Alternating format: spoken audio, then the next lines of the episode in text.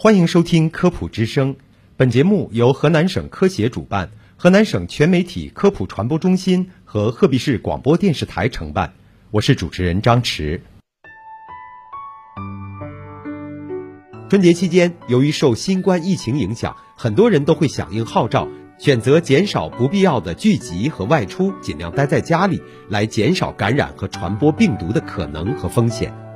不过呢，一直宅在家里，同样也会出现一些问题。如果长期久坐不动、躺姿不良，或者观看电子屏幕的时间过长，就有可能会导致腰背疼痛、头晕脑胀、免疫力降低。这样下去，患病的风险同样大大增加。有基础性疾病的人群更需要提高警惕。在这儿，我们要提醒大家，减少外出啊，并不代表减少运动。适量的运动能促进血液循环，把免疫细胞及时的运往身体最需要的地方，可以起到消灭入侵体内病毒的作用，从而有效提高身体素质，提升人体的免疫力，降低被感染的风险。在家能开展的运动项目有限，但是保证锻炼时间和强度，持之以恒，效果也不差。有健身器材的家庭要充分利用现有的器材，比如跑步机、椭圆机、功率自行车等等。简单易行的器械有跳绳、哑铃等等。但是如果您受到器材的限制，也可以进行无器械的有氧运动，比如像瑜伽、广播体操、运动舞蹈，或者单项的动作训练，比如像静蹲、开合跳、波比跳、原地慢跑、平板支撑、仰卧起坐、拍膝高抬腿等等。因为身处疫情时期啊，您在居家运动的过程中呢，需要注意以下的事项：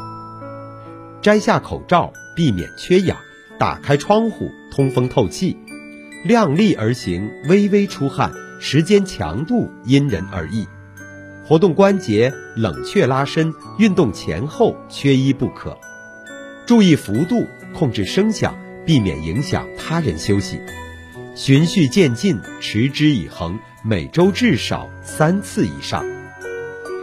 世界卫生组织曾提出，现代人的健康四大基石就是合理膳食、适量运动、戒烟限酒、心理平衡。